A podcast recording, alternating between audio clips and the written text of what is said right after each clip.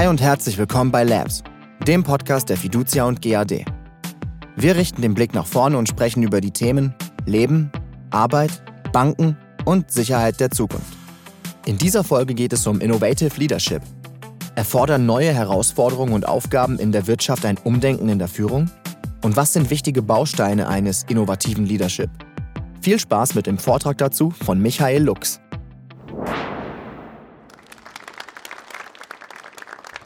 Innovative Leadership. Mein Name ist Michael Lux. Ich bin der Innovationsabteilung hier bei uns äh, in der Fiducia GAD. Mich bewegt das Thema persönlich, weil ich vor mehreren Jahren als Führungskraft dort angefangen habe, mich dann aber später entschieden habe, in die Fachlaufbahn zu gehen. Und trotzdem, glaube ich, ist das eine ganz wichtige Thematik. Und das Zweite ist, der Oliver Fischer war hier vorhin drin. Wir merken halt oft aus der Innovationsabteilung ein Stück, es ist uns schwierig fällt, in die Organisation zu wirken. Und ich glaube, das sind einige Fähigkeiten für Führungskräfte und Mitarbeiter, ähm, über die ich heute reden will. Und jetzt gehe ich einfach mal mit Begriffen mit euch um. Der erste ist Neugier. Und äh, Neugier ist natürlich ein Punkt, den uns gerade aus dem Innovationsbereich ganz viele Leute interessieren. Und am Ende des Tages kann man aber Neugier in tatsächlich mehrere Bereiche aufteilen. Die Psychologie tut das auch. Wissbegierde, Entdeckungsfreude, äh, Offenheit und Stresstoleranz. Tatsächlich sind das so diese Bereiche, wo man bei Neugier reinguckt. Und gerade der erste Bereich, das ist so die, die Ecke, wo wir eigentlich Neugier aus dem normalen Sprachgebrauch mit, mit identifizieren, aber tatsächlich auch die Offenheit, sich mit neuen Dingen zu beschäftigen, mit anderen Dingen, ist auch sehr spannend. Und dann auch die Stresstoleranz, tatsächlich damit umzugehen. Weil es gibt tatsächlich Menschen, die eher ein Stressgefühl haben, wenn sie sich mit neuen Dingen beschäftigen müssen. Und ich sage mal so, die typischen Innovatoren sind das nicht. Und ich glaube, Charlie hatte keinen Stress, sich da die Leckerlis an der einen oder anderen Stelle herauszusuchen. So, dann haben wir natürlich einen wesentlichen Begriff. Das ist tatsächlich die Kreativität. Und auch da kann man so ein Stück weg aufteilen. Und ich habe das mal unterstrieben mit dem, dem Wunsch, die Neugier auszuleben, die ich gerade angesprochen habe, neue Wege zu finden und Probleme anders anzugehen. Und ich werde nachher mal ein, zwei Beispiele nennen, wo das tatsächlich passiert. Aber ich will euch hier eher mal ein bisschen Informationen liefern. Und das ist hier die World Economic Forum. Die machen jedes Jahr eine Befragung von zig Firmen weltweit. Und die fragen so ein bisschen, was sind denn die wesentlichen Fähigkeiten, die Mitarbeiter haben müssen. Wir sehen 2015 ähm, steht Kreativität doch bei 10, 2018 bei 5 und 2022 tatsächlich bei 3. So, das sind Umfragen, wie das die Firmen einschätzen. Und wir sehen dort natürlich auch sowas wie Programmieren.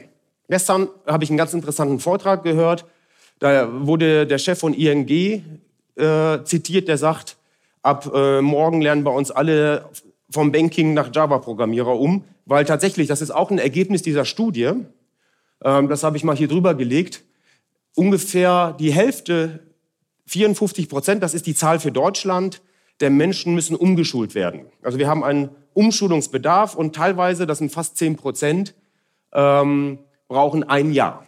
Also die, da geht man davon aus, wir brauchen ein Jahr, um denen die Fähigkeiten beizubringen, die wir annehmen, die in die Zukunft zu haben. Also auch tatsächlich das zu erkennen als Führungskraft, als Fachexperte, der führt, das ist ein wesentlicher Punkt und diese Skills dann auch letztlich an die Menschen heranzubringen.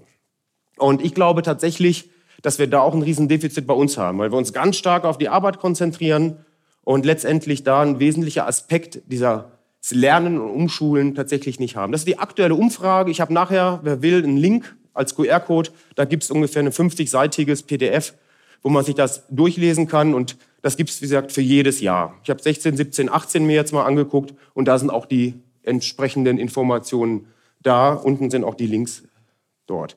Und wir hatten, glaube um 14 Uhr hatte der Bernhard von Kannstein einen guten Vortrag zum Thema Kundenorientierung. Das ist auch ein ganz wesentlicher Aspekt, den man braucht, um Innovationen zu machen, neue Dinge zu tun. Und ähm, der hatte auch genau die These, die ich auch habe dabei, tatsächlich, ähm, dass es gibt eine sogenannte Erlebniswirtschaft. Und äh, wir glauben tatsächlich, die Kundenkontakte werden immer höher, wir haben mehr und mehr Informationen über den Kunden und es wird am Ende das Differenzierungsmerkmal. Wir können uns nicht über Preis oder andere Dinge differenzieren, sondern über die gute Kenntnis des Kunden. Wir gehen in eine Service, Gesellschaft über und symbolisch im Hintergrund das Handy. Warum? Weil, ähm, wenn man den Artikel liest dazu, tatsächlich ist es so, wir haben heute unheimlich viele Kundenkontakte, weil die Leute ihr Handy auspacken, dort immer wieder daddeln oder irgendwas machen.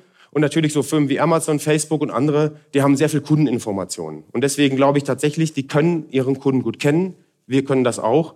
Und dazu gibt es die eine oder andere Methode, dass wir zum Beispiel mehr und mehr in die Validierungsthemen reingehen und zum Beispiel Landingpages tatsächlich ausprobieren, sind Ideen, die wir haben, am Markt relevant oder nicht. Oder dass wir tatsächlich auch Usability-Tests machen, sehr intensiv, gar nicht mit unseren Kunden direkt, sondern mit Kunden, die das Banking dann am Ende des Tages benutzen. So, anderes Thema, ich wechsle die Begriffe. Leidenschaft. Tag 1 ist auch ein äh, Bezos-Spruch, du sollst so brennen wie am ersten Tag für eine Idee. Ähm, ich weiß nicht, wie ihr das kennt. Wann habt ihr das letzte Mal so richtig gebrannt für eine Idee? Wo ihr sagt, oh, da muss ich hin.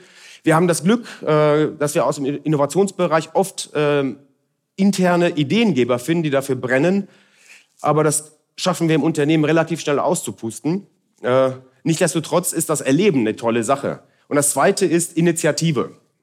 Diese Leidenschaft und diese Begeisterung und diese Initiative, die müssen wir vorleben als Führungspersonen. Sei es als wirklich disziplinarische Führungskraft, da habe ich noch eine andere These zu, aber auch als fachliche Führungskraft, Product Owner, wir müssen das vorleben tatsächlich. Und es reicht nicht, den Leuten Aufgaben zu geben. Ich glaube, wir brauchen eine klare Vision. Den Satz, den muss man sich wirklich auf der Zunge zergehen lassen. Viele Mitarbeiter identifizieren sich tatsächlich mit dem Laden, weil die die Vision lieben. Aber das wird auf der unteren Führungsebene leider oft kaputt gemacht und nicht weitergetragen. Und ähm, das ist teilweise einfach durchs operative Geschäft geschuldet. Ich weiß, das ist ein Riesenproblem, hatte ich auch, als wir äh, noch, ähm, noch verantwortlich war für das Thema äh, Frameworks von Bank 21, hatten wir schon mal Tage, da war die Vision völlig unwichtig. Wir haben aber uns immer wieder auch Gedanken dazu gemacht, was ist es denn, wo wollen wir hin? Und ich glaube, das ist auch gerade wichtig, um Innovationen zu schaffen. Nächster Punkt. Begriff, den kennt ihr alle, Fehlerkultur. Ähm, ich nenne es lieber Experimentier- und Lernkultur. Das machen wir bei uns im Innovationsbereich wirklich tagtäglich, ähm, dass wir Ideen nehmen und die tatsächlich verproben beim Kunden. Wir rufen an, wir gehen mit denen um. Mal eine Frage dazu, weil ich ja auch gerade Kundenorientierung hatte. Wer hat diese oder letzte Woche mit einem Kunden, sei es ein Endkunde oder ein Bankkunde, telefoniert? Wer hat einen Mitarbeiter von sich aufgefordert, mit einem zu telefonieren? Super.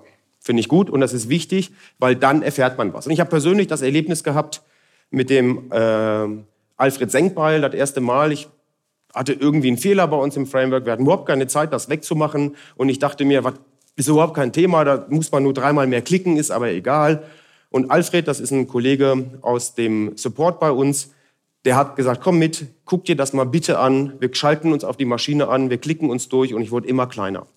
Ich habe irgendwann mal erfahren, was das ausmacht. Wir haben den Fehler dann schon recht flott behoben und es war eine Situation später auch, wo wir uns sehr stark ausgetauscht haben mit den Kollegen, mit den Kunden und immer wieder mit geredet haben. Also ich habe mich ein bisschen in die Schuhe des Kunden versetzt an der Stelle und Fehlerkultur ist ein ganz wichtiger Punkt. Denkt ein Stück weit darüber nach, wie könnt ihr Menschen dazu motivieren, auch mal Fehler zu machen an den Stellen, wo es geht? Ich bin mir ganz sicher, wir wollen nicht an jeder Stelle Fehler machen. Ich möchte auch, dass mein Kontostand stimmt und meine äh, Überweisungen äh, übertragen werden, aber Fehler sind völlig in Ordnung.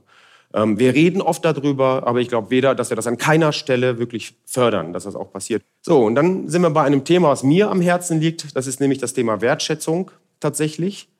Ähm, und deswegen stelle ich die Frage, ich habe es heute bewusst gemacht, wer hat heute, gestern, letzte Woche einen Kollegen umarmt. Super, ist gar nicht so wenig. Ähm, ich glaube, dass es tatsächlich auch so sein kann, dass es in Bereichen gibt ähm, äh, oder Branchen, wo das nicht so üblich ist, aber wir tun das schon mal, finde ich ganz gut. Und denkt mal darüber nach, Wertschätzung ist nicht nur eine Umarmung, aber fragt mal, wie es einem geht, sprecht über auch mal private Dinge. Wir sind ein soziales Gefüge. Und äh, so wie wir das manchmal auch tun, in den Kaffeeecken miteinander unterhalten, glaube ich, ist es ganz wichtig, das zu tun. Ähm, das machen viele von euch super richtig. Okay, so, hier haben wir einen Punkt, ähm, der auch sehr, sehr wichtig ist. Und äh, ich glaube tatsächlich, was ich spüre, gerade bei uns so nach der Fusion, noch relativ viel, Konkurrenzdenken. an Stellen, wo wir es, glaube ich, gar nicht brauchen. Und wenn wir schaffen würden, das abzubauen und in eine wirkliche klare Vertrauenskultur zu kommen, würden wir auch leichter, leichter Innovation schaffen, weil man einfach Probleme anders löst. Und ähm, in die Richtung möchte ich auch ein Stück motivieren. Es gibt eine Messung dafür, ein Stück weg, finde ich, und ähm, da sind wir regelmäßig mit dabei. Das ist nämlich der Great Place to Work. Und ähm, da werden auch, ich glaube, über 10.000 äh, Menschen befragt. Und äh, dort also so eine Aussage ist, an einem Arbeitsplatz, wo man vertraut und stolz ist auf das, was man tut.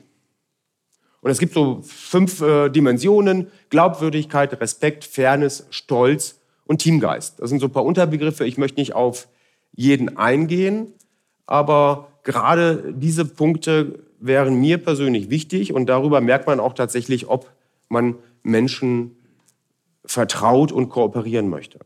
Transparenz und Partizipation. Das wird immer gepredigt. Agilität hilft tatsächlich auch Transparenz zu schaffen. Digitalisierung hilft Transparenz zu schaffen. Viele wollen das aber gar nicht so sehr. Und deswegen glaube ich, ist das auch eine völlig andere Denkweise, völlige Transparenz zu schaffen. Und in Unternehmen tatsächlich auch da freier mit umzugehen. Partizipation ähm, erleben wir, ich war gestern auf der Tellerrand-Veranstaltung mit dem Herrn Staff, finde ich wirklich gut. Dort konnten wir uns tatsächlich unterhalten über das Thema äh, Transformation bei uns im Unternehmen. Da wurde ich mit eingeladen, rein, äh, reinzugehen. Ich hatte das Glück, da relativ spät nochmal mit reinzukommen. Ähm, waren sehr viel kritische Worte auch, die man gehört hat. Ich hoffe, dass daraus was jetzt passiert, weil die natürlich viel ähm, fragen, viel erfahren, aber tatsächlich, dass auch was daraus passiert. Und das ist das Thema Partition. Der nächste Punkt, den ich ansprechen möchte, ist Sinn. Und ich will euch mal ein Beispiel, was auch in seinem Buch als erstes vorkommt, tatsächlich nennen. Und das ist ein Beispiel, was von Münster gar nicht so weit weg ist, nämlich in Holland, Burzorg. Ich weiß nicht, ob ich das richtig ausspreche. Tatsächlich haben die nämlich was wirklich Cooles gemacht. Es geht um Pflege. Vor 2007 hat der Entdecker quasi oder der Erfinder dazu ähm, eine Idee gehabt und hat mit einem Team gestartet. In dem Team sind zehn bis zwölf Leute. Ähm, Managementaufgaben werden komplett im Team verteilt. Auch die Frage, wer kümmert sich um Organ äh, Urlaubsplanung, wer kümmert sich um Themen ABC, das wird alles komplett im Team verteilt. Ähm, es geht darum, ein Netzwerk für Patienten aufzubauen. Das heißt, die schaffen es tatsächlich, ähm, die Zahlen kriegt ihr nachher, aber weniger beim Patienten da zu sein. Und der, der ist tatsächlich aber auch zufriedener, weil zum Beispiel Freunde, Bekannte, Nachbarn mit in das gesamte Konzept eingeladen werden, um dort mitzumachen. Sehr, sehr interessant. Ähm, es gibt keine Vorgaben und keine Zeitpläne. Und dann das erste Mal steht erstmal Kaffee trinken. Das ist das allererste, was sie machen, wenn sie das erste Mal zum Patienten kommen, sich mit dem unterhalten. Und äh, nachher ist das auch so. Das ist weniger eine Versorgung als ein Miteinander. Und die haben nämlich eine wesentliche Sache geschafft. Unsere Aufgabe besteht nicht darin, so Spritzen und Kompressionsstrümpfe zu wechseln, sondern unsere Aufgabe ist, die Patienten dabei zu unterstützen, ein möglichst freies, unabhängiges Leben zu führen. Und deren Leitsatz ist Menschlichkeit vor Bürokratie. So, und das war 2007. Ihr müsst euch vorstellen, der hat alleine angefangen mit einem Team von nicht ganz zehn Leuten. Und was ist jetzt passiert? Die haben die höchste Patientenzufriedenheit die sind um 40 Prozent weniger beim Patienten, obwohl die Leute zufriedener sind, weil die halt sagen, die sollen selbstständig sein. Und das Ziel ist nicht nur versorgen, sondern sicherzustellen, dass sie selbstständig sind. 30 Prozent weniger Notaufnahmen. Warum? Weil die sagen, wir kennen die Patienten und stellen relativ früh fest, ob es denen schlechter geht, als wäre es ein Familienmitglied.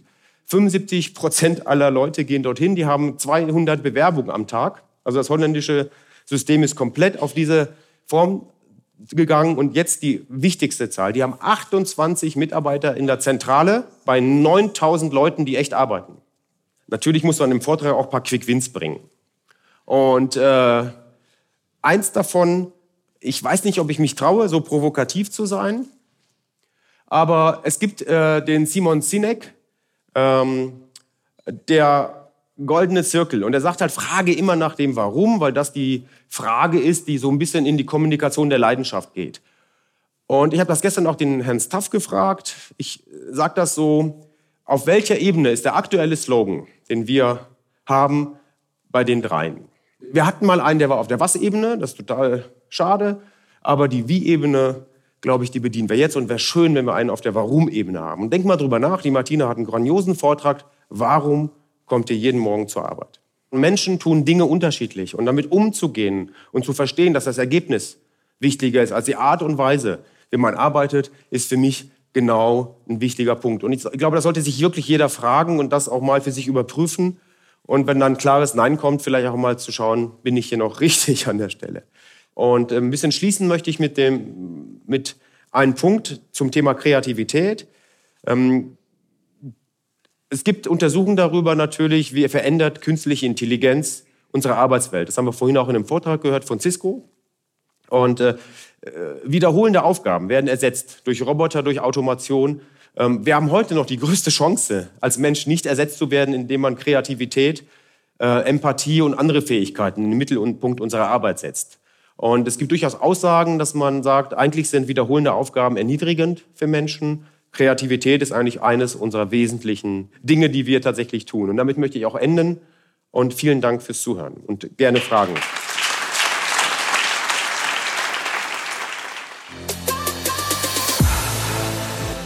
Das war der Vortrag Innovative Leadership. Kooperativ in die Zukunft führen. Von Michael Lux von der JBF One, einer Veranstaltung der Fiducia und GAD. Wir haben uns unter den Gästen umgehört, was sie über das Thema so denken.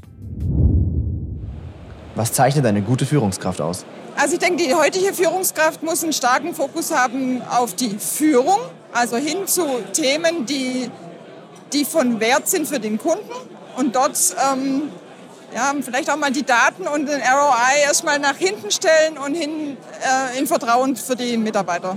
Dass sie schon wissen, was sie da tun und ihnen dann das Vertrauen geben, so ein Safety-Net praktisch unten drunter zu bauen.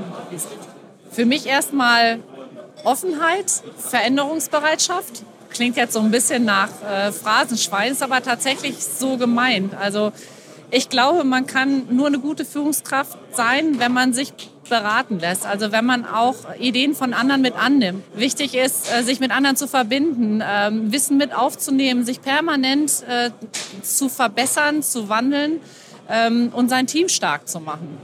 Welche Rolle wird Digital Leadership in der Zukunft spielen? Ich glaube, also ich halte es für essentiell wichtig, äh, den Menschen in den Fokus zu stellen, äh, den Menschen das Potenzial zu geben oder, oder das Potenzial, was in den Menschen steckt, äh, zu wecken, äh, Menschen zu fördern ähm, und zu fordern. Das ist etwas, was mir persönlich extrem wichtig ist. Und äh, vor dem Hintergrund äh, glaube ich, wir schaffen den Wandel nur dann, wenn wir unsere Führung auch entsprechend dahingehend anpassen, dass wir Menschen wachsen lassen. Also ein, ein Digital Leader, der mir nur übers Video entgegenschaut, das ist für mich der Albtraum der Zukunft. Ne? Aber Digital kann durchaus sein, dass ich mehrere Methoden und Tools verwende, die mir das Leben als Leader erleichtern. Aber ich möchte schon noch einen Menschen haben, der, den ich anfassen kann. Also nicht so digital, dass Leadership nur noch virtuell ist. In welchen Bereichen ist Digital Leadership besonders wichtig? Ich würde es gar nicht speziell auf Einzelbereiche ähm, runterbrechen wollen. Äh, wir haben auch eben in einzelnen Vorträgen gehört, dass Innovation nur dann funktioniert, wenn das ganze Unternehmen sich umstellt und sich in diese Richtung bewegt. Und von daher glaube ich schon, dass es, wenn man wirklich in die digitale Welt umbrechen will, wichtig ist, dass auch ein modernes Führungsmodell äh, in so einem Unternehmen in der Breite funktioniert. Das war's von uns. Wir hoffen, wir konnten euch spannende Einblicke geben. Vielen Dank fürs Zuhören. Bis zum nächsten Mal bei Labs, dem Podcast der Fiducia und GAD.